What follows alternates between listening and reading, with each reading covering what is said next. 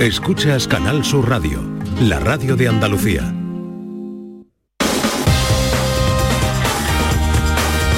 En Canal Sur Radio, gente de Andalucía, con Pepe La Rosa. Queridas amigas, queridos amigos, de nuevo, muy buenos días. Pasan cuatro minutos de las 12 y esto sigue siendo Canal Sur Radio.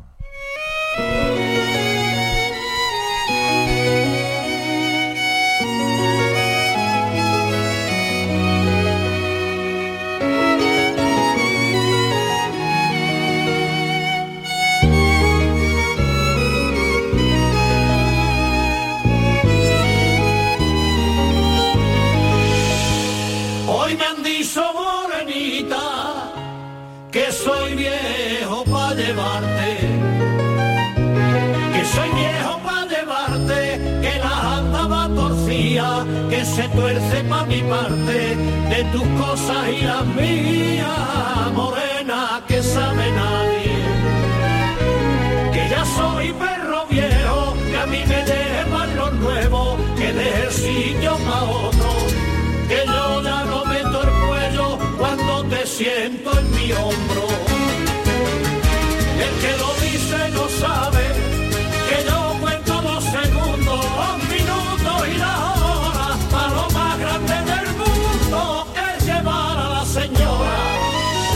¿Qué tal? ¿Cómo están? ¿Cómo llevan esta mañana de sábado 1 de abril de 2023?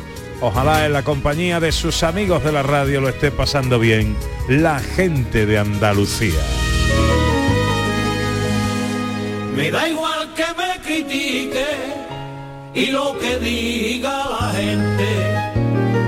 Hoy repartiendo y compartiendo el estudio Valentín García Sandoval con el Hotel Oleum, habitación número 21 del Hotel Oleum, un hotel boutique que ya os recomiendo a todos. Tenéis que venir a Andújar y tenéis que venir a un hotel bellísimo, precioso, que hoy en una de sus habitaciones pues acoge parte de este programa con motivo. Estamos en Andújar, estamos en la capital mundial de la fe en torno a la Virgen de la Morenita. Hoy es el pregón de la Asociación de Anderos y hoy es la presentación del cartel de la Romería de la Virgen de la Cabeza. Enseguida voy a saludar al autor del cartel, que no nos va a contar nada porque se va a presentar esta tarde eh, en torno al cartel, pero sí le tenemos que preguntar muchas cositas y saber de la romería y de las cosas que él cuenta en un portal que es un auténtico referente eh, en la comunicación eh, y en la información de todo lo que tiene que ver con la peregrinación y con la romería de la Virgen de la Cabeza. Pero saludo a José Luis Ordoño, director, buenos días. Muy buenos días, ¿qué tal? ¿Cómo estamos, querido? Oye, pues es esto un poco extraño, ¿verdad? Porque estamos aquí en el estudio, estamos hablando contigo, pero no te vemos, Pepe, no te vemos. Ya. Pero se Ya, siente, ya, ya. que es lo importante, lo importante es aquí la- sentirlo. eso sí es verdad, eso sí es verdad. Pero muy bien, muy bien, aquí ya en verano, estamos casi, Por, casi, por cierto, que luego, eh, cuando estemos en el espacio dedicado al cine contigo, ahora en unos minutos, tengo una curiosidad eh, que contarte que seguro tú no sabías. Bueno, pues ya, ya esto es medio adivinanza, ¿no? Eh, Pero relacionado con el cine, Pepe, con el cine, Andújar, la romería o nada que ver. Pues mira, tiene que ver con la trilogía del dólar. Ah, de momento. Trilogía Ahí del lo dejo. dólar, ostras. Ah, ya ahí me, lo dejo. me dejas en ascuas. ¿Vale? Y te lo digo desde Andújar. Desde así Andújar. que ve pensando, Voy- voy ve pensando. pensando. Voy pensando. Ve pensando. Hola Sandra Rodríguez. Hola, ¿qué tal? ¿Cómo está nuestra historiadora? Oye, pues muy bien aquí, ¿eh? Me encanta escucharte en un sitio tan bonito y, contaste, y con tanta historia como Andújar. Y además tiene un patrimonio que vamos a hablar después que es impresionante. Porque hoy nuestra escapada nos lleva a Andújar, ¿no? Correcto, sí, porque Claro. vamos a contar un poco de cosas muy curiosas de la historia de España en general que hemos hablado alguna vez, como por ejemplo puede ser la batalla de Bailén, que está muy relacionada también con Andújar, y repasaremos un poco el patrimonio de la localidad, de la, de la ciudad, que es impresionante, ¿no? De, de museos, iglesias, patrimonio civil, casas palacio preciosas, que seguro que te has encontrado por tu recorrido por las calles de Andújar mm, durante el día de ayer y de hoy. Sí, sí, sí. Bueno, no me ha dado tiempo a todo, lógicamente, pero a una parte, desde luego, desde luego que sí. Hola, John Julius. ¿Qué pasa, bebé? Mira, yo no puedo creer, yo no puedo creer que José Luis está ya pensando en verano. Mira, estamos dos días ya en primavera. La primavera aquí en Sevilla, yo estoy, estoy, pues no puedo estar más contento. Y él ya oh, está ya verano. Es que yo soy más de otoño, de oscuridad y Es que José. Luis es como yo, de lluvia, de nublado, de Sí, otoño, de fresquito. De días cortos a las 6 ya de noche, cosas así. Pero vamos a disfrutar de esta temporada, Sí, vamos a sí, esta sí, estación, es ¿no? verdad, es verdad. Yo estoy contigo, John. Yo me uno ¿No? a tu petición primaveral. sí. Claro, si tú quieres, Bueno, te Sandra, veo cualquier pletórico, día, John, te ya veo es las vitaminas. Son las que vitaminas, vitaminas. las vitaminas que Guau, se guau. toman. Y, no- y como estás lejos, Pepe, pues te habla más Claro. alto, por Mira, si acaso. ¿sabes? Sandra, cada vez que tú quieres que yo riñe a tu marido, lo hago. Gracias. Con gusto. Vale. Dale, Oye, John, ¿de dale. qué, ¿de qué vas a hablar hoy? Yo voy a hablar de los perros. Tú sabes mucho de los perros. Tú Sí, tienes cinco en cuatro. casa. Cuatro. Tengo vale. cuatro, se me Ah. murió uno. Oh, qué pena. Sí, Sí, sí. Pero voy a hablar un poco de esto, de cómo, cómo son Vale, los perros vale, de, aquí, Muy de bien. mi país. Ah, Muy los bien, bueno, perros pues- de tu país y los de aquí son diferentes. Muy diferente, Ana. Ah, Claro, uh, ladra- ladran en inglés. Claro, Entre. Otro idioma, otro idioma. sí. Ah, Yo no, siempre hablo idioma. con los perros en inglés, siempre, siempre Bueno, hablo. déjame con- que salude Pero- a Juan Antonio Rodríguez, que es el autor del cartel de la Romería de la Virgen de la Cabeza 2023 y responsable del portal Andújar Peregrina. Querido Juan Antonio, buenos días. Hola, buenos días, ¿qué tal? ¿Cómo estás? Muy bien. ¿Estás nervioso por la presentación de esta noche? No, estoy en casa, estoy tranquilo. Porque ese cartel no lo ha visto nadie, nada más que tú. Exacto. Eh, eh, ¿Qué espera un cartelista cuando eh, llega este momento? Eh, ¿En qué se fija? ¿Se fija en el cartel? ¿Se fija en la cara de los que están ahí? ¿En el presidente de los anderos? ¿En, en el alcalde? ¿En, el- en las reacciones? de que- en- ¿A quién vas a mirar? Bueno, en general eh, es a la gente, ¿no? Eh, descubrimos el cartel, no es la primera vez, y, y ves la cara de las personas. Bueno, así a priori te pueden decir, no te pueden decir, ¿no? Lo que busco es siempre que, que sea del agrado, sobre todo de la asociación, en este caso de Mariana Dandero, y que les guste, se identifiquen con el cartel, con la fotografía y bueno, que la expandan allá donde ellos quieran. Bueno, hay una curiosidad, en, eh, se da una circunstancia que este cartel, Ana, a diferencia de otros Sí. carteles, anunciadores, eh, no es un dibujo, Ah. es una fotografía, es un montaje fotográfico. Ah. ¿eh? Em, em, ¿Se da así? Ah, ¿Siempre ha sido así aquí en Andújar? No, no, siempre no. Eh, cada asociación, eh, peña, incluso cofradía tiene su peculiaridad.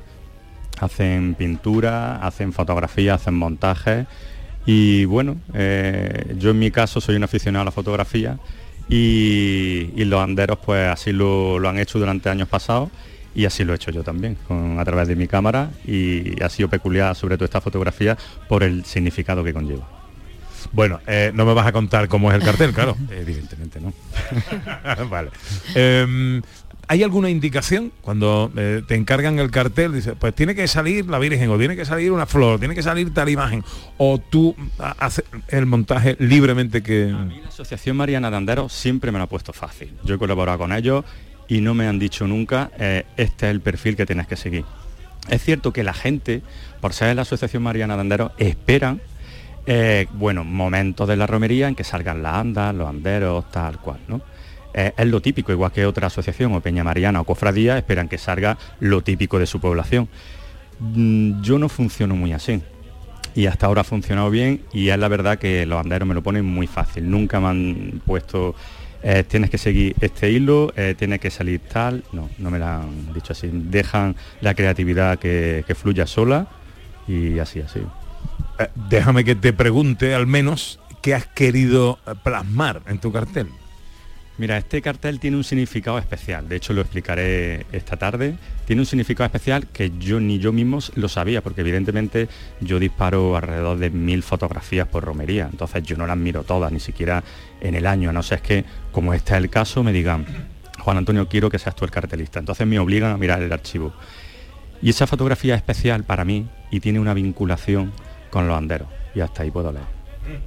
Mm, bueno, vaya. eh, pues nada, esto ya lo contaremos más adelante, lo contaremos mañana, eh, porque esta tarde será a partir de las ocho y media cuando se presente ese cartel anunciador de la Romería 2023 de la Virgen de la Cabeza. Como decía, Juan Antonio Rodríguez es también el creador del portal Andújar Peregrina. Eh, ¿Qué es este portal, Juan Antonio? Pues mira, Andújar Peregrina da voz y voto a muchísimas poblaciones que tienen devoción a la Virgen de la Cabeza y que nunca se han conocido sus fiestas y sus cultos. Esto nace hace 13 años, con la idea de plasmar mis sentimientos, mi manera de ver yo la romería, pero no solamente la romería, sino cómo se viven las fiestas de la Virgen de la Cabeza, de la cabeza a nivel nacional.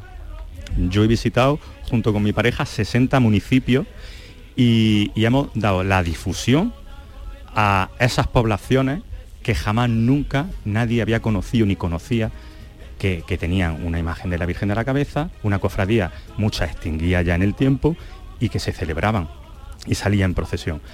Y, imágenes incluso que no se conocían, que eran, estaban en una iglesia y yo preguntando a, a lugareños, daba con esa imagen, se llamaba de la cabeza, en este caso como por ejemplo la población de Córdoba y Nájar.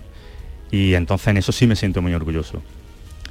Que no hay cofradías de primera como muchos creen, que aquí somos todos cofradías y que sí le he dado a Andújar Peregrina, por eso se llama Andújar Peregrina, porque peregrino a esas poblaciones donde hay una huella de Andújar, porque creo que donde hay devoción de la Virgen de la Cabeza existe una semilla. Me ha dicho eh, Javier, eh, el presidente de la Asociación de Anderos, que se ha convertido tu portal en un auténtico referente a nivel de comunicación, a nivel de información, a nivel de divulgación. Todo el que quiere saber algo de la romería de la Virgen de la Cabeza, a lo primero que recurre es a tu portal. Es cierto, y me di cuenta cuando muchas cofradías filiales y no filiales, incluso eh, grupos que querían formar cofradías, se ponían en contacto conmigo y eso fue lo extraño. Entonces yo lo derivaba a la cofradía matriz. Pero muchos seguían interesados en, buscar información, porque ya no es solamente un blog, es una página web con toda la información del Parque Natural, de Andújar, de la romería, del camino que se hace, de todo lo que tiene, todo lo que concierne no solamente en lo devocional, sino en lo cultural y en lo tradicional. Y es cierto, es cierto, hubo un medio de comunicación a nivel autonómico que fue el primero que, sal, que saltó a la noticia diciendo que Andújar Peregrina era un referente en la devoción a la Virgen de la Cabeza. Y eso a mí pues, me sentí muy orgulloso y lo llevo por bandera. Bueno, pues ese es el referente. Ana, ¿tú quieres algo para el autor del cartel, para el responsable del portal Andújar Peregrina? Yo nada, de agradecerle todo lo que hace, que lleve esa información, que lleve esa devoción, que lleve tanta emoción y estoy deseando, Pepe, por favor, en cuanto el cartel se descubra, por favor te pido que me mandes una foto, porque es que estoy deseando, no puedo tener más curiosidad en este momento por verlo. Juan Antonio Rodríguez, autor del cartel, eh, responsable del portal Andújar Peregrina, espero esta noche compartiremos ese momento juntos. Uh -huh. Estoy convencido por lo que me han hablado de ti, de tu sensibilidad y tu objetivo, que um, será del agrado de todos y espero que, bueno, pues pases también tú una buena tarde. Lo pasaremos. Un abrazo. Juan Antonio Rodríguez, autor del cartel y del portal Andújar Peregrina. Unos consejos. Enseguida el cine y tengo que saludar a un lugar, al responsable de un lugar donde comí ayer cuando llegué a mediodía, Ana. Eh, ¿Cómo estáis de hambre vosotros ahora? Pues estamos mal, estamos mal porque después de lo hablado con Vico, después de lo que nos has contado, y ahora ya pues nos tememos lo peor. Sí. Bien, bien, bien, bien. Bueno, pues enseguida os presento al, al, propietario de uno de los lugares referencia en Andújar para comer. Venga, enseguida. En Canal Sur Radio, gente de Andalucía, con Pepe da Rosa. Los productos andaluces de calidad diferenciada están reconocidos en Europa y en todo el mundo. Aceites de oliva virgen extra, vinos, frutas, hortalizas, jamones. Un placer excepcional que puedes vivir cada día. Busca los sellos de denominación de origen y disfrútalos. Genuinos, excepcionales, nuestros. Campaña financiada con Fondo Europeo de Desarrollo Regional. Andalucía se mueve con Europa. Unión Europea. Junta de Andalucía. La mañana de Andalucía con Jesús Vigorra también sigue contigo en estos días de Semana Santa. Repasando la actualidad y las noticias que necesitas conocer, con todo el servicio público a tu alcance y la información local y más cercana. La mañana de Andalucía con Jesús Vigorra. Desde las 6 de la mañana en Canal Sur Radio. Canal Sur Radio. Y la Semana Santa que llevas dentro. Gente de Andalucía con Pepe da Rosa.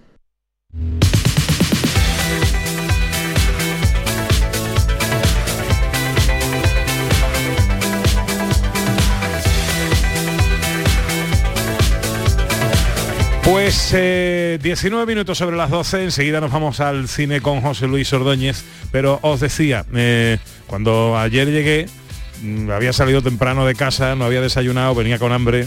Javier Moya le pregunto, ¿dónde puedo ir a comer que yo satisfaga mi apetito? Me dijo, el mejor sitio, el asador El Mesón. Pero llama que no hay sitio. Bueno, afortunadamente Fernando Funes, que es su propietario, tuvo la gentileza de buscarme un rinconcito donde atenderme y qué bien que comimos. Hola, Fernando, buenos días. Buenos días, Pepe. ¿Cómo estás? Bueno, no estamos más, un poquito nerviosos, pero no por la entrevista, sino por todo el trabajo que tenemos acumulado eh, en estos días. Gracias. Porque en, en estos días estáis a tope. Pues la verdad que sí, estamos a tope, gracias a Dios. Los hosteleros estamos necesitados de fiesta para un poquito remontar los días difíciles que tenemos todos, todos los meses. Desde luego que sí. Bueno, eh, Asador El Mesón, ¿dónde está y qué se come? Bueno, eh, el asador está básicamente en el centro de Andújar, en la calle Isidoro Miñón. Eh, es verdad que es un referente porque lleva muchos años, no solamente conmigo, que llevo 30 años regentándolo, sino el local tiene una antigüedad de 50 años y ha tenido muchos propietarios. Y bueno, nuestra gastronomía básicamente se basa en algunas tapitas clásicas, de casi todos los bares las tenemos aquí, pero sí es verdad que nuestro fuerte es las carnes a la brasa y un poquito la gastronomía de- del lugar, como son la carne de monte, los flamenquines, que aunque digamos que tenemos una guerra entre Córdoba y Andújar de quién es el flamenquín, pues supongo que cada sitio lo hará lo mejor posible y querrá que el suyo sea el mejor. Pero bueno, ahí estamos. Bueno, ya nos decía antes Javier que, que el flamenquín, él, él dice que está documentado y todo, es de Andújar. Sí, sí, documentado está, pero bueno, ya te digo, tú vas a Córdoba y también lo tienen documentado. Cuenta eh, la documentación de que había un señor aquí en Andújar, que por desgracia murió, pero que era un referente también en la gastronomía, que bueno, pues tenía él su, su camarero, que era de Lopera, y un día pues cuando este hombre se fue de allí, pues se llevó la receta, y como se trasladó a Córdoba, pues allí lo implantó y claro, ahí viene el, el de dónde es el flamenquín. Bueno, pues nada, la, la historia es la historia y ya está. que, en fin, no eh, me, me No. vaya a meter en un lío con, Claro, la, con la claro. guerra. Bueno, da igual, si lo importante es que haya flamenquines. Bueno, tú ayer lo probaste, Claro. Pepe, ayer lo probaste, ¿cómo es el flamenquín sí, de- sí, sí. del mesón? Eh, eh, fantástico, fantástico. Pero lo que es fantástico es las carnes. ¿eh? Wow. Estamos hablando de asador el, el mesón, especialista en carnes a la brasa y especialmente eh, aquí trabajáis mucho la carne de monte, ¿no? Bueno, sí, trabajamos la carne de monte, ya bien sea del gamo, el jabalí o el ciervo. Es verdad que lo que más utiliza la gente aquí en los bares, pues el, el ciervo, ¿eh? que su, se hace de dos maneras. Una bien en- con su con su ajito y su majadito de, de ajo y perejil y es el lomo y luego está la carne del, del jamón que se hace un poco adobada y se hace guisada. A ver, para los que nos están escuchando, si fueran hoy, que hoy descartarlo porque no hay sitio, pero el día que vayan, eh, ¿qué recomiendas que pidan? Bueno, pues la verdad que yo le- el referente, ya le digo, que es la carne a la brasa, pero bueno, el flamenquín, la carne de monte, los calopines, y aunque no seamos y no tengamos mar aquí, pero sí tenemos una buena plaza de abastos que nos surte de productos del mar. Y bueno, podemos probar el pulpo, las coquinas, todo, todo, todo. Mm. Gracias a Dios tenemos buenas comunicaciones y nos acercan todo. Y Ana, buena carta de vinos como a ti y a mí nos gusta, con vinos Andaluces. y vinos de la tierra, ¿eh? Bueno, maravilla, ¿Eh? maravilla. Y además yo le iba a preguntar, eh, le iba, le iba a preguntar Sí. por los vinos precisamente, pero también un postrecillo de la tierra típico de ahora, de este tiempo, tenemos también ahí en el asador. Ana me pregunta si es por los postres y si tenéis postre típico o algún postre especial en el asador. Bueno, Ana, buenos días. Buenos Tengo repostería casera. Ole. Tenemos muchos tipos de tartas y helados que son totalmente, totalmente caseros. Muchas clases. La verdad que no tenemos un postre específico, pero tenemos mu- mucha diversidad en tarta y helados, que son totalmente caseros de un proveedor de aquí de Andújar. Perfecto. Yo probé eh, la tarta de la abuela eh, y, y- y- y recordarlo nada más. eh, ca- casi lloro, casi lloro. Bueno, voy a dejar que, eh, que Fernando se vaya a, porque hoy estamos llenos otra vez. ¿no? Gracias a Dios estamos llenos. Te dejo que vaya, que atiendas tranquilamente a tu clientela. Te agradezco mucho que te hayas acercado aquí y nada, te felicito porque tenéis una cocina magnífica y a la que le deseo larga vida, querido. Muchas gracias Pepe y muchas gracias Ana. Un abrazo. Fernando Funes, eh, propietario del restaurante asador El Mesón en Andújar, que es el lugar que nosotros recomendamos para venir a comer en vuestra eh, visita a Andújar. Ahora pasan 24 minutos de las 12 y nos vamos al cine. Bueno. Queríamos poner la banda sonora del cine, pero salió por un flamenquín. Que la banda sonora está igual que nosotros, Pepe. Pensando en el flamenquín, en la carne de caza, está ahí, la ha pillado ahí, ahí. Sí, la ha sí. pillado ahí intentando coger el teléfono de, del Ya, asador ya, a ver si pilla sitio. Es la Ya, cosa. ya, ya. Bueno, estamos en tiempo para hablar de cine eh, y, yo tengo, eh, le voy a pedir a mi realizador, a mi querido Cortina, que ponga esa banda sonora A eh, que, de la que yo le quiero hablar al, al director, a A José ver. Luis Ordóñez. Bueno, de esa me quiere hablar él a mí. Háblame tú primero y luego te hablo yo. Venga. Bueno, pues... Hablando de, can- de carne, de ¿no car- quieres llevar hablando a de- carne? Exactamente, hablando de carne os llevo al Festival de los Festivales, porque Es han que- pasado los Oscars, los Goya, el Festival de Málaga y ahora vamos al Festival de Cannes, de Cannes, el que hay en Francia, ¿verdad? Y, eh, que es el festival más importante del planeta, el festival de referencia, que es, bueno, se va acercando y ya van eh, filtrándose por los primeros títulos que, que vamos a poder disfrutar. Hombre, ya seguro vamos a poder ver la nueva película de Martin Scorsese en el Festival de Cannes, ¿no? Va a ser la premier mundial. Recordemos la nueva película de Scorsese, de nuevo con Leonardo DiCaprio, pero de nuevo también con Robert De Niro, eh, con Jesse Plemons, con Brendan Fraser, eh, en fin, promete ser una película espectacular. Oye, y dentro del cine español, el nuevo cortometraje de Pedro Almodóvar, que es un western gay, rodado en tabernas, en Almería, con Pedro Pascal, que es el actor de moda, porque es el prota de la serie de Last of Us y la serie de Mandalorian, o sea que es un actor ahí que está eh, de plena actualidad, y Ethan Hawke, ¿no?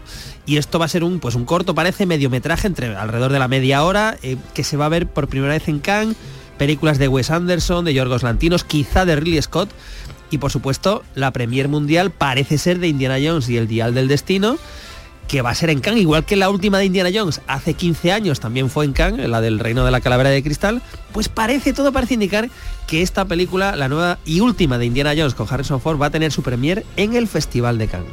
Bueno, y ahora el otro tema del que Pepe nos quiere contar algo.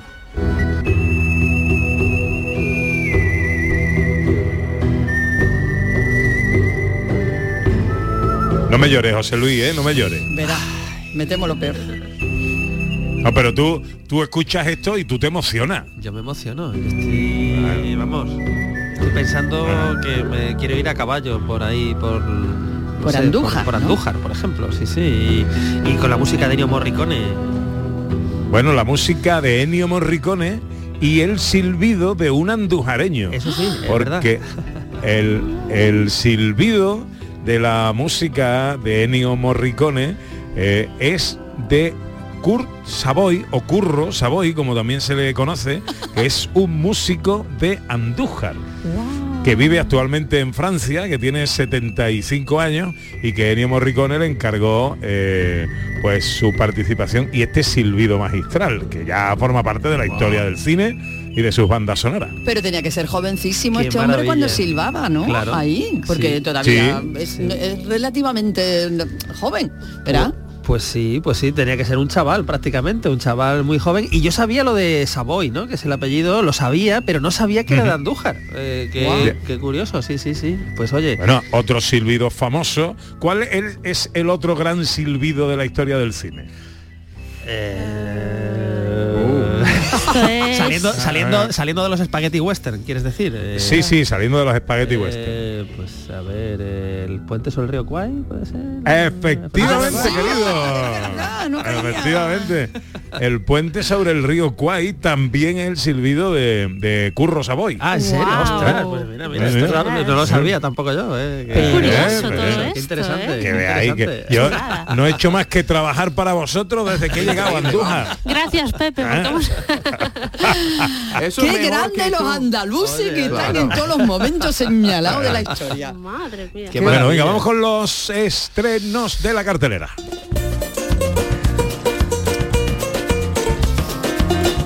Y el ¿Con qué empezamos, director? Eso. Eso. pues un drama, un drama romance. Esto me parece a mí que me va a gustar. Que viene del Reino Unido. Pues tiene muy buena pinta porque además es una película de uno de los mejores directores de los últimos pues 20 años diría yo. Es una película que se llama El Imperio de la Luz. ¿Cómo se encuentra en general?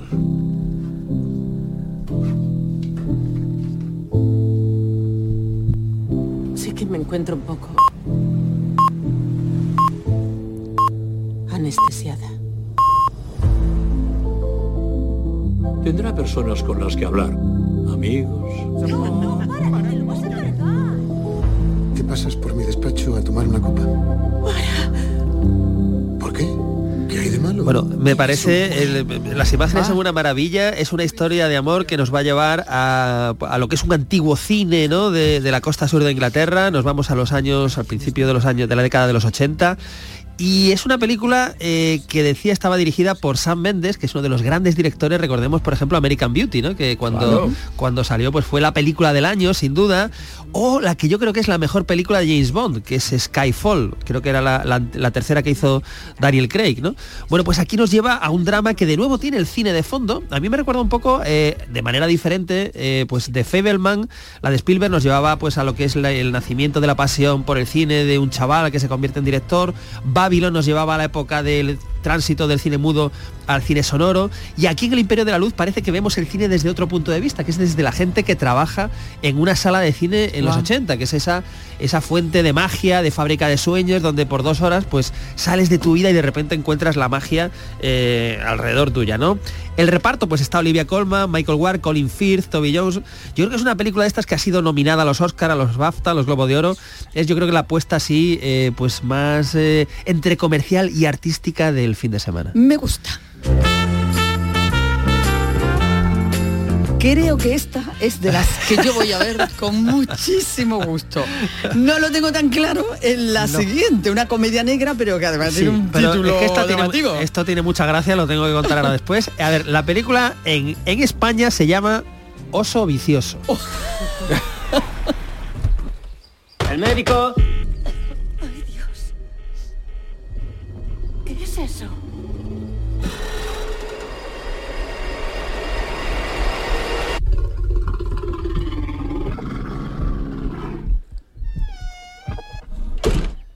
Beth, hay que irse. ¡Ay, qué A ver, susto me ha aquí, a ver, el, el título en España decía que era oso, oso vicioso, pero el título original es Cocaine Bear. Que no sé cuál es peor. Claro. Que es peor. Que, que lo traducimos como, ¿cómo lo traduciríamos? Que un oso que, que le gusta pues olfatear el cocaína, ¿no? Co- cocaína, coca- Cocaína, ¿no? Cocaína, Claro, y, pero lo, lo- lo curioso de esto es que está basada en hechos reales. la- la- está inspirada en hechos reales. No. Esto, a ver, esto, eh, ¿de qué va, de qué va esta película? Pues va de un, de un oso, eh, pues un oso negro enorme que se vuelve loco después de ingerir accidentalmente pues un alijo de cocaína que cae del avión de un narcotraficante. Adiós. Esto Me- está basado en hechos reales. Esto más o menos sucedió en Estados Unidos, tendría que ser, eh, en, en Sí, algún momento. siempre pasa todo allí. De ahí han sacado una película que, claro, se mueve eh, en el campo de la comedia negra, del humor negro, Sí. eh, evidentemente, y un poquito de thriller y tal. Y bueno, como curiosidad está dirigida por Elizabeth Banks y digo que como curiosidad eh, de protagonista está Kerry Russell, pero entre los secundarios encontramos uno de los últimos papeles de Ray Liotta, Ray Liotta que murió hace Ah. un año, hace unos meses, pues esta es una de sus últimas películas. Este esta Qué buen malo, ¿eh? hombre, yo recuerdo unos cuantos, ¿eh? Sí, sí, eh, la de algo, ¿cómo se llamaba aquella algo salvaje, ¿no? Con Melanie Griffith de los 80, que era el novio psicópata de esa, esa película hizo de época. Y tiene una Sí, mirada sí. de esas que, que, no- aunque que no aunque me gustó mucho en eh, ¿cómo se llamaba la película? Campos de sueño se puede llamar. Campo la de película- sueños era la de Kevin Costner, ¿no? Puede ser. de Kevin Sí, sí. Costner. Dice nuestro cortina que sí, que sí. Sí, sí. Bueno, y por supuesto Sí. la de Scorsese, ¿no? Claro, la de Goodfellas. uno, Goodfellas, uno de los nuestros, claro. Yeah. Era, que era el protagonista rodeado de Robert De Niro y Joe Pesci, que era Claro. como, uh, a ver. Sí. Pero el protagonista era él, ¿no? Era, era Sí. Ray Liotta en su primer gran protagonista, por así decirlo. Cuando no pueda venir José Luis Ordóñez, eh, eh, nuestro querido Manuel, eh, nuestro realizador, eh, puede perfectamente ocupar su lugar. Perfectamente, sí, sí, además coincidimos casi siempre. o sea que- Oye, pues esta película, ya digo, que quiera una película un poquito gamberra, eh, pues se puede echar unas risas en el cine este fin de semana con el oso vicioso.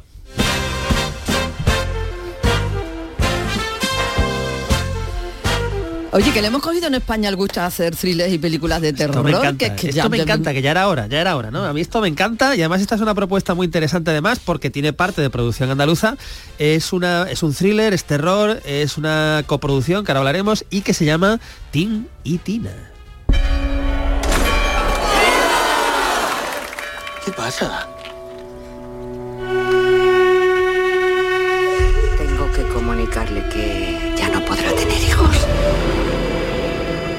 Pasado casi seis meses. Pareces un fantasma.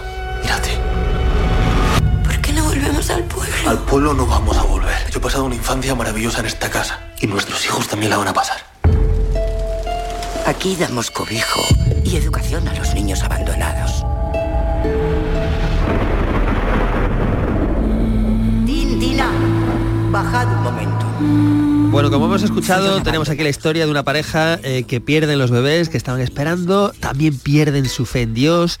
¿Y qué pasa? Pues que, que, bueno, pues que acuden a un convento de monjas donde conocen a Tin y Tina, que son estos angelicales, aparentemente hermanitos de, de siete años, por los que ella eh, se siente especialmente atraída, no así él, ¿no? Eh, bueno, pues aquí empiezan a pasar cosas raras empieza a haber una cierta obsesión con los niños y con unos extraños juegos que hacen de carácter religioso, ¿no? Eh, bueno, eh, los protagonistas son Milena Smith y Jaime Lorente, ¿verdad? Eh, pero entre los secundarios, oye, encontramos a alguien como Teresa Raval, que me parece, o Ruth Gabriel, ¿no? Eh, me parece muy curioso. Es una película, decía, que es una coproducción entre Rumanía, Estados Unidos y España. Por parte de España, la producción viene de, de, de mano de la claqueta, ¿verdad? Que, que no- que hemos hablado pues muchos documentales, muchas películas. Entonces yo creo que es la propuesta para los que nos gusta el género de, de misterio, de terror, es sin duda la propuesta del fin de semana.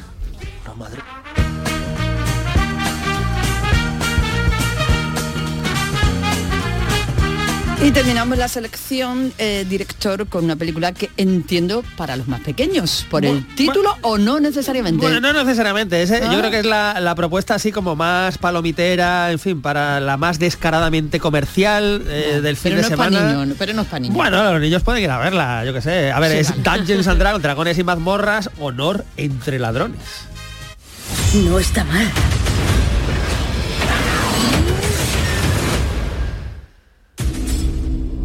De rodillas.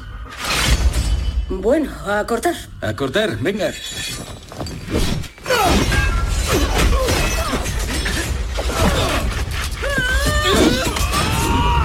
¡Sí! ¡Ya los tenemos! ¿Sabes qué? Siempre me tocan las escaleras poco afiladas. Pues nada, aquí tenemos acción, tenemos humor, película basada por supuesto en el juego famoso, ¿verdad? Eh, que apareció por primera vez en 1974. Tenemos historia de ladrón con carisma, de banda de aventureros. eh, bueno, y en el reparto tenemos a Chris Pine, que lo recordamos por ejemplo de la saga Star Trek o de Wonder Woman 2, que creo que, y la 1 claro, que salían las dos películas de Wonder Woman. Y entre los secundarios, entre los secundarios, pues ahí encontramos a un Hugh Grant que ya pues ha olvidado completamente sus películas de corte romántico y aquí se embarca en pequeños papelitos para lucirse y generalmente de, ¿Sí? de villano con cierta gracia, ¿no? O sea Ah, sí, que- pero de villano así de. Bueno, villano con cierta gracia lo hemos visto últimamente, ¿no? Entonces yo creo que, claro, sí, está bien, ha encontrado un nuevo nicho, ¿no? Este señor que en los 80 y 90 era como el galán eh, Sí. británico por excelencia en Es todas que las comedias. tristes Con así, ese flequillito que tenía, ¿os acordáis, no? Flequillito, Sí, ahora ya no... inocen- inocentón, y Inocentón, bueno. exactamente, pero oye, en, en algunas últimas películas de Guy Ritchie, por ejemplo, hacía papeles cortos como de medio malo, con mucho humor negro que también lo está, lo está abordando, ¿no? O sea que yo creo que está bien esta segunda fase en la carrera de, de Hugh Grant. Bueno, pues ahí están los estrenos de la cartelera en la tele que ponemos. Pues oye, en Canal Sur Televisión hoy a las tres y media, como no podía ser de otra manera, nos vamos al año 54, western americano, que se llama, ojo, se llama Tambores Fraternos. Tambores Fraternos aquí, pero ojo John, en inglés se llama Drums Across the River. Wow, tambores al otro lado del río. Tambores al otro lado del río en Estados Unidos, aquí en España. Bueno, eh, los tambores han Bueno, permanecido en el título, con lo cual eh, está bien. Luis, yo nunca te puedo llamar Algo a las 3 de la tarde de los... los tú estás siempre emocionado. Yo estoy emocionado Tú no, porque- puede- no te puedo llamar hasta ahora. Tú No, no, no. Eh, me puedes llamar, pero no lo voy a coger. Exacto. lo voy a tener en silencio o apagado el móvil. Entonces, bueno, película, ojo, eh, con Audi Murphy, eh, bueno, pues eh, western donde nos vamos ahí a una- un poblado de, de Colorado, hay expediciones, hay venganzas, hay, hay ríos, hay minas, hay, hay una ciudad fantasma.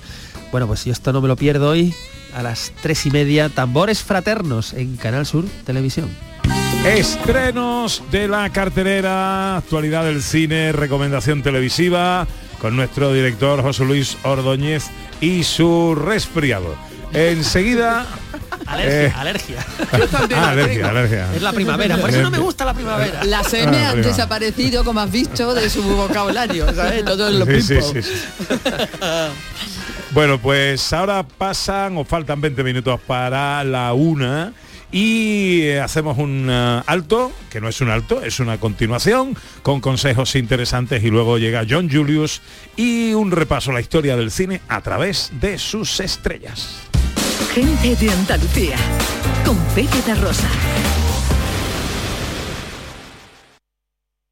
Bienvenidos a Sacaba. Mil metros de electrodomésticos con primeras marcas. Grupos Whirlpool, Bosch y Electrolux. Gran oferta. Microondas Whirlpool de 20 litros con grill antes 129 euros. Llévatelo ahora por solo 79 euros. Y de 25 litros y 900 vatios con grill antes 179 euros. Llévatelo ahora por solo 99 euros. Y solo hasta fin de existencia. Solo tú y Sacaba. Hay que ver cómo pasa el tiempo, ¿eh?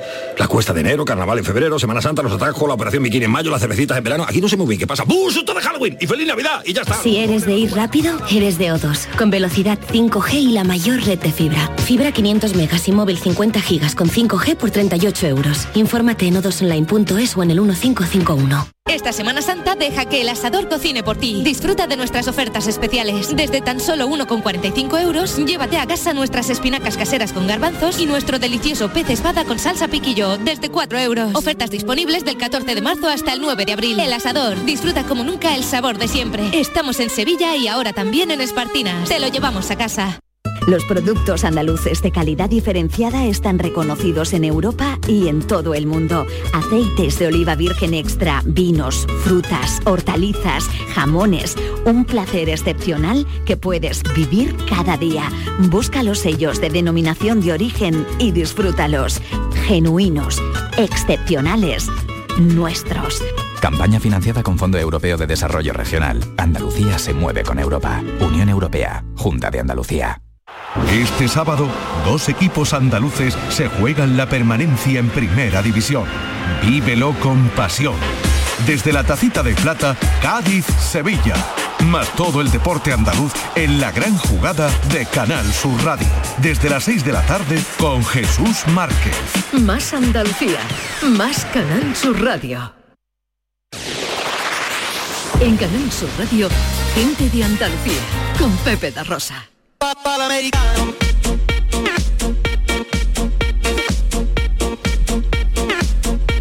18 minutos para la una, John Julius y sus cosas. Hoy nos habla de perros. De perros. Sí, sí, sí, porque yo creo, Pepe, que hay algo en los andaluces que se contagia con los perros ¿vale? Que cualquier andaluz en Estados Unidos podría abrir una academia de, no sé, de domadores de perros y así tendrá, tendrá éxito.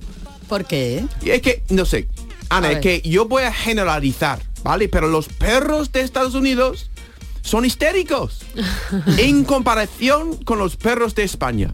Y no solo lo digo yo, porque también tengo alumnos que, por ejemplo, lo- a veces con mis alumnos los llevo a la calle, ¿vale? Y sentamos ahí en la calle, a veces en los parques y los dueños de los perros se acercan con sus perros muchas veces sin correa. Yo no sé, yo creo que es prohibido, pero... Está prohibido. sí. Pero los perros se comportan bien, se acercan, tú sabes, saluda, olfatea, da cariño, recibe cariño y sigue su camino, sin más jaleo. Y, y- y es un- para mí y para mis alumnos nos alucinamos en colores que los perros se portan tan bien. ¿Qué pasa aquí? ¿Por qué los perros aquí son tan tranquilos? Bueno, son normales. ¿Qué pasa en Estados Unidos para que no sean así? A lo mejor lo que pasa es que aquí los sacamos más a la calle. Puede Ah, ser. Puede ser, Porque puede ser. el- Sociabilizan Claro. como las personas. Ya, ya. Exacto. A lo Ya, mejor. ya. Sí, los europeos saben vivir en las ciudades y normal también que los perros también. Porque en Estados Unidos, tú sabes, hay... Mira, aquí se quejan mucho que los perros se ensucian las calles o los dueños de los perros que no recogen la caca, pero en Estados Unidos el problema es que los jardines de los dueños de los perros son sucios porque están todo el día en jardín y ahí es como un pequeño jaula. Y así quizás al ver una persona pasar, se ponen histéricos. Claro. Totalmente histéricos. Pero yo creo que también hay algo en los andaluces que los perros se dicen que reflejan, Claro. no solamente en el aspecto, en la personalidad de, de- de sus dueños, ¿no? ¿Tú tienes un perro, Ana? Yo- ¿Tú tienes un perro, Nina? Yo no tengo perro, pero tengo una perra nieta porque mi hijo sí tiene su perra, Ah. que es preciosa y mucha. Y claro, cada vez que viene a casa, pues está en casa y yo hago de canguro, de. Ah, de me, encanta, me encanta la R, que tú dices de R. La. Sí, sí. Mira, hay una amiga en común, creo que tenemos aquí una amiga en común, que me dijo un día, Pepe, que tiene muchos perros igual que tú, y Mm. me dijo que cuando los perros empiezan a porta- portarse mal, tiene un peluche de perro y le da un paliza al peluche. Y los perros, no sé, no sé si conoces a esta mujer, Pepe, pero a No, veces... no, lo- no es una amiga, no es una amiga. Lo vi en un vídeo. Ah, Sí, sí, verdad. Y los perros de repente están tranquilos. Porque son, mira, otra historia, es que yo tengo un amigo en Estados Unidos que su perro se porta bien. Y tiene un pastor alemán que se llamaba Kaiser, ¿vale? Y un día le pregunté, Rick, ¿por qué tu perro se porta tan bien? Y pues que mira, te digo cómo, cada día desde que era cachorro, cada mañana al despertarse lo lleva en brazos lo, y lo lleva en brazos por toda la casa y después lo pongo delante de su comida, comida para que él sepa subconscientemente que yo soy el dueño, que gracias a mí yo puedo, pues tú tienes, yo puedo llevarte a cualquier sitio y pongo delante de la comida. Y mira, te digo que con mis propios hijos, hasta que pudieran, eran pequeños, cada mañana os recomiendo, José Luis y Sandra, levanta el niño de la cama, levanta y lleva al niño delante de su comida, comida, cada mañana, su desayuno. Y yo hasta que tuvieran nueve años y ocho años, todas las mañanas, y me, echan cuenta a mí y no a mi mujer. Porque yo soy que lo lleva de la cama directamente a la comida, subconscientemente yo soy que le da vida, ¿sabe? Pepe. Igual, igual que los perros. Yo creo que yo, mira, eso es algo que si tú puedes criar un perro bien, yo creo que también puedes criar un niño bien. Los principios fundamentales son los básicos, ¿eh? Sí. En plan, llevarlo al médico cuando está malito, darle de comer y sacarlo a pasear. Es que. Exacto. Y sobre todo que tengan muy claras eh, las indicaciones. En verdad lo que dices, yo veía antes el, de hecho del adiestrador de perros, ¿no? Y también veía lo de la super nani, no sé Sí. por qué me Sí, enganchaba igual. Y eran las, las mismas indicaciones para, uno que va. A veces los volvemos locos, a veces todo el problema viene que los volvemos locos y, y ellos no tienen claro qué es lo que tienen que hacer. Un perro necesita sus indicaciones y necesita saber porque ellos son, además, es- es su- están eh, preparados para obedecer y necesitan tener al líder, ¿no? De, de la manada. Entonces, saber que tú eres el líder y que le das indicaciones claras Sí. y precisas y no los confundes. Pero digo también, Ana, que está de verdad, pero en el parque a veces los, los dueños de los perros no, no, los perros no echan cuenta al dueño que venga aquí, venga aquí y dire- ve directo a, a mí cuando estoy haciendo gimnasio, pero no me molestan, no me molestan porque los perros se portan bien, se van, se quedan. Y yo creo que hay algo también en el alma del perro. El alma del perro andaluz. También es El una película. ¿no? El, perro andaluz, claro, un clásico de Buñuel. Sí, Pues sí, yo sí. haría la película de otra manera. El perro andaluz. Porque, oye, allí y allí en Estados Unidos, ¿qué es lo que hacen los perros? Me está dando susto. Tú un- ah, tienes que experimentarlo, tienes Pero que pasar. allí, allí no se sacan a los perros, ¿no? No, Porque no. to- todo el mundo tiene su Exacto, jardín detrás. en la valla y tú pasas Claro, por ahí y ah, está. ra, ra, ra, ra, ra, ra, ra, y ahí están ladrando. Es que, claro, es que hay que partir de la base que allí no pasea nadie. O sea, no Nueva York, digo, en, en otras día, ciudades ¿no? la Sí. gente no pasea. Entonces no, No, no. al perro, lo que tienes es el, el patio trasero o grande, donde tienes tu perro y, y ya está, claro. Mm. Sí, sí, y ladra cuando dice, La como gente dice va John, en ¿no? coche a todos los sitios, por lo menos en, no en Totalmente, todas las ciudades, ¿no? Pero ya. sí en, yo- en las pocas que he estado, es verdad que ves a muy poca gente por la calle, caminando, y paseando cuando, y tal. cuando sí. caminas, un español o un europeo camina, se le mira raro si camina. Sí. Sí, no, no, no, es verdad, totalmente. ¿Qué le pasará a ese hombre que camina por la Exactamente. calle? y también si gigante. paseas con tu perro a la Y calle también claro, está claro. vigilando todo el barrio Sí, para que pasa. No, no, no. Ahí eh, no, no quiere vivir ahí. Ana, tú aquí. Tú sigue aquí donde vive aquí. Bueno, no yo tuve- lo puedo aguantar porque soy de ahí. Pero tú no. Pero yo no tuve, no, no, no me voy ahí, pero vamos, no tuve esa sensación cuando estuve en, en- en Nueva Pero York. es que no- Nueva York es diferente, ¿no? Nueva, Nueva York es Yo creo que diferente. sí, Nueva York es diferente. diferente, sí. Ya, ya, ya. Claro, porque allí la gente sí que, Sí, que- Nueva bueno, York no sé sí. si paseaba, pero sí que había mucha gente por la calle Sí, andando. Nueva York Ya, sí, pero claro. Los Ángeles, En Los por Ángeles ejemplo, no hay nadie por la calle caminando. Las Ya, ya, ya. aceras están vacías, la gente va en coche Sí. y ya está, ¿sabes? Sí, ahí hay como es como un desierto. Todo el mundo está en su casa y sus perros también. No sé en qué ciudad me contaban unos andaluces que vivían allí, pero no me acuerdo ahora en qué estado de Estados Unidos era, Sí. que, que decían que lo que más les sorprendía era que no es que no pudieran pasear, es que no había ni aceras. Ah, sí, no, no. Ya, O ya, sea, ya. estaban obligados a, Sí. a- a todo el tiempo trasladarse y moverse en coches porque directamente en la ciudad no había ni aceras. Entonces, Sí. eh, ciertamente eso que dice, pero Sí. radical. Claro, Sí. yo no conozco Estados, conozco yo Nueva York o conozco cuatro sitios. Claro. En Sí, esos ya. sitios sí se, se andaba normal y tal, y Sí. había gente con perros por la calle. Que, Sí. que era- tú estás andando por la calle o paseando por la calle, tú eres un peligro. Eres un peligro. Sí, ¿no? Peligro ¿Qué, pasa con este hombre? ¿Está, está colocado? Sí. Está deambulando, Ya, ya, ya. uno que Y- deambula ¿No tiene coche? ¿No, ¿No tiene, coche? Por supuesto, claro. si llevas perro, llévalo atado, porque como lleves un perro suelto ya, igual... No, Sí, bueno, sí, A ver, sueltos que no se deben llevar ni aquí tampoco, claro, ¿no? claro. pero, Ya, ya. pero claro. Pero, bueno, pero imagínate, eh, John, en la idea esa que has dado, ¿no? De que nos vayamos allí a hacer una escuela de Sí, exacto. adiestramiento de perros. Eh, ¿Qué futuro iba a tener eso si luego no puede Pasearlos. ejercer en la calle, no? Yo creo que es una manera de cambiar la filosofía de la vida de la gente. Es que todo viene ahí. Que, que al final es tiene que pues educar a la gente de estar más tranquila. La gente tiene que estar más tranquila con su perro. Siempre hay un, un- creo que un miedo mortal de una demanda. Si mi perro se emociona y, y pues muerde a alguien que puede pasar una demanda. También este, estas cosas pasan en Estados Unidos. Aquí no hay tanto miedo a demandas. Bueno, pero también puede pasar, porque Sí. si tú llevas tu perro suelto, cosa que Sí, no se exacto. debe de hacer, a, a fin de cuentas, las criaturas pues son animales, en un momento dado pueden tener una reacción por Sí, miedo, por un claro. movimiento brusco, por alguien que se asusta, porque hay Sí. personales que le dan miedo a los perros. Sí. Alguien se asusta y el animal en defensa puede morder. Entonces, Exacto, exacto. Entonces tú tienes un perro, todos los perros no son iguales de tranquilos tampoco, ni las personas tampoco. Pero- se acerca el perro. Pero hay talento nato o innato, nato o innato. Innato. Innato de los andaluces de cuidar a perros, creo. Yo no lo tengo. Yo creo que ¿Tienes, perro ¿tienes perro? ¿Tienes perro, no? No, Ah, ¿no tienes ¿Gato? perro? No, no. ¿Gato tampoco? tampoco. Pe- Y no lo vas a tener nunca. Pues, pues quizás cuando me, cuando me jubile. Te voy a decir una cosa, te voy a decir una cosa. Eh, mi querido esposo Pepe da Rosa Ajá. Eh, tampoco, tenía, tampoco tenía perro, eh, ni intención de tenerlo, ¿verdad, Pepe? Y, y- Oye, y ¿qué qué ha no, pasado? tenía- Pepe, Pepe tiene cuatro, igual está. si le pides sí, uno... sí, es largo de contar, es largo de contar. Solo en resumen diré que un día mi mujer dijo que quería perro, yo dije que no y que Y ella o dijo el sí perro y se o acabó la conversación. Yo, yo dije o el perro o yo y hoy tenemos cuatro perros. Entonces hay una parte del mensaje que yo creo que no he terminado de entender todavía, pero bueno. ¿qué le Pero me dice, me dice tu mujer que te echan cuenta a ti, pero no a ella. Sí, sí, sí, claro. Sí, claro. No, no, eh, ella no te echa cuenta, pero los perros sí. Corramos el velo famoso eh, y volvemos a hablar de cine o qué, ¿os parece? Venga, vámonos al cine Venga. de las estrellas.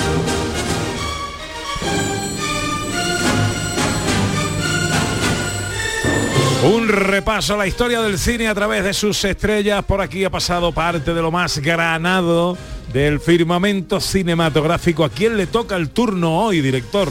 Pues le toca el turno a una de esas estrellas que además es muy apropiado hablar de ella hoy, eh, a punto de entrar en la Semana Santa. Vamos a escuchar cómo habla esta estrella. You were the magician, Masala. You condemned me to the galleys. When my ship was sunk, I saved the consul's life. Bueno, esto es Charlton Heston, ni más ni menos. El actor norteamericano Charlton Heston en un momento de Ben Hur, película mítica, clásica de la Wow. historia del cine, una película eh, del 59 que es un auténtico espectáculo.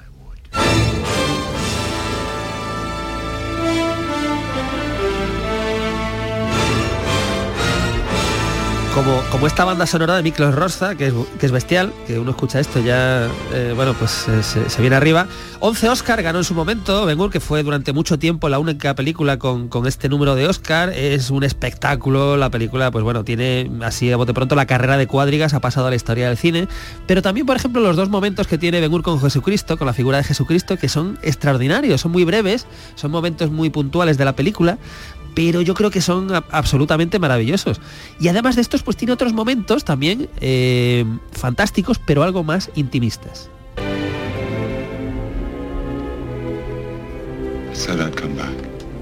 Como por ejemplo ese reencuentro entre, entre Ben Hur y Mesala, ¿no? Charlton Heston, Stephen Boyd, esa primera vez que se reencuentran los amigos. Bueno, de esa conversación, de ese momento podríamos hablar muchísimo tiempo porque, porque tiene muchas anécdotas, tiene muchas historias, pero bueno, es una gran escena. Ben Hur es una gran película, tres horas y pico. Eh, bueno, es una, es una delicia que todo el mundo tiene que disfrutar y además en estas fechas, como otra película de Charlton Heston. Woe unto thee, O Israel! You have sinned a great sin in the sight of God. You are not worthy to receive these Ten Commandments. Los diez mandami- esto es un momento de los diez mandamientos. eh, Hemos escuchado ahí a Charlton Heston, Moisés, ¿no? que es el que el que interpreta en esta película maravillosa de Cecil B. DeMille, año 56, el momento del becerro de oro, ¿no? Eh, Qué película, ¿eh? bueno, Qué esto, película. eh, otra, otra película deliciosa, ¿no? Que es que la vuelves a ver hoy y sigue siendo, sobre todo, un espectáculo, ¿no? Súper entretenida, súper Que ya divertida. no hacen película como, Como las de antes. antes. Pues no, eh, pues no, la verdad es que no. Oye, y estaba, ojo, Jules Briner, no nos, no nos olvidemos, estaba al lado de Charlton Sí, sí. Heston, Briner, un reparto donde Su estaba... eh, sí, exactamente, sí, sí. eh, hermanastro, ¿no? Diríamos. Ivonne de Bueno, Carlo, eh, John Derek, Edward G. Robinson, Ann Baxter, en fin, un repartazo de estos eh, absolutamente míticos. Bueno, pues de, de, de Ben Hur y los Diez Mandamientos, vámonos a otra película igual de maravillosa, pero muy diferente.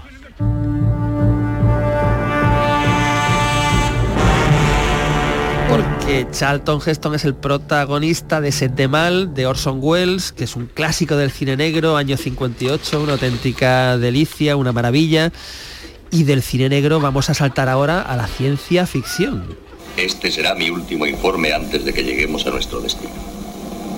Hemos colocado los dispositivos automáticos y estamos a merced de los computadores. Mis compañeros duermen profundamente dentro de las cámaras. Porque Charlton Heston también hizo ciencia ficción y no solamente hizo, sino de las mejores películas de, diría, de ciencia ficción, porque es el protagonista del Planeta de los Simios, año 68. Claro. Una película de esos finales que si no lo sí. conoces y no lo has visto, te dejan tieso, frío y te hacen replantearte toda la película Claro. y es una, es una delicia. Dio lugar a muchas secuelas, reboots que llegan hasta el día de hoy, ¿no? Porque se siguen haciendo películas del planeta de Sí, los simios. Pero bueno, tenemos que hablar también, por supuesto, como no podía ser de otra manera, de uno de las grandes películas de Charlton Heston, que es un western y no es un western cualquiera. Dirigida por William Wyler, el director de Ben Hur, un año, antes de Ben Hur, Ben Hur del 59, Horizontes de Grandezas del 58, protagonizada por Gregory Peck y Jan Simmons, donde Charlton Heston tiene un papelito secundario pero brillantísimo Y este es uno de esos momentos, desde luego, que para mí es una de las mejores, mejores historias del cine. Es espectáculo, o sea, esta escena es espectáculo, es una maravilla, es una delicia, pero no puedo terminar de hablar de Charlton Heston sin hablar de una de las grandes películas, otra de la historia del cine.